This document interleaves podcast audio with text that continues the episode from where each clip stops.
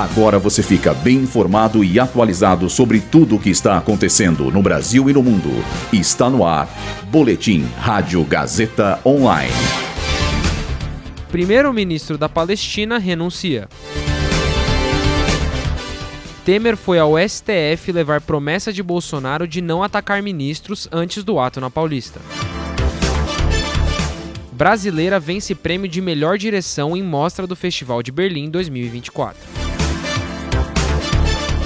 Eu sou Gabriel Borgonov e essa é a primeira edição do Boletim Rádio Gazeta Online. O primeiro-ministro da Palestina, Mohamed Shitayeh, renunciou hoje ao cargo. Mohamed é membro da Autoridade Nacional Palestina, a ANP, partido que tem 30 anos de existência e governa partes da Cisjordânia. O primeiro apresentou a renúncia ao líder do partido, Mahmoud Abbas, e afirmou que foi motivada pelos ataques à faixa de Gaza. Ainda sobre a renúncia, o palestino declarou que Gaza precisa passar por uma nova fase governamental, por conta do momento vivido na região. Mohamed assumiu o cargo de primeiro-ministro em 2019. A renúncia ainda precisa ser aceita pelo líder do partido, que seguirá como interino na posição até a entrada de um substituto. Vale ressaltar que a ANP tem sido criticada desde o início da guerra em Gaza devido à inoperância perante aos ataques israelenses na região. O ex-presidente Michel Temer foi escalado para interceder junto ao STF para garantir que o também ex-presidente Jair Bolsonaro se comprometia a não fazer ataques à Suprema Corte ou aos integrantes durante o discurso que faria e fez ontem durante ato na Paulista.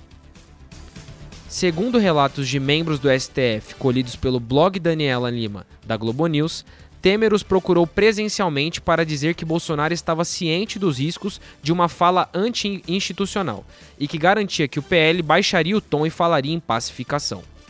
Ao longo do ato, Bolsonaro cumpriu o que foi sinalizado por Temer e não atacou membros da Suprema Corte.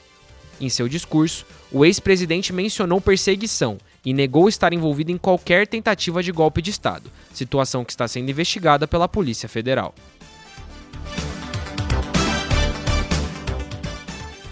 A diretora brasileira Juliana Rojas venceu o prêmio de melhor direção na mostra Encounters do Festival de Berlim 2024, com o longa Cidade e Campo.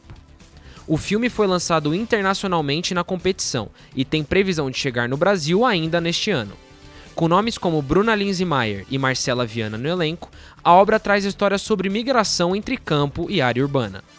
A Encounters é a principal mostra paralela do festival.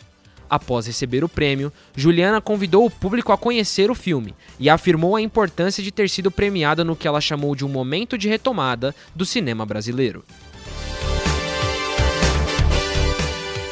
Esse boletim contou com Roteiro de Júlia Lozano, Gabriel Borgonov e Heloísa Rocha. Suporte técnico de Agnoel Santiago. Supervisão técnica de Roberto Vilela. Supervisão pedagógica de Rogério Furlan. E direção da Faculdade Casper Libero, Marco Vale. Boletim Rádio Gazeta Online. Rádio Gazeta Online. Você conectado.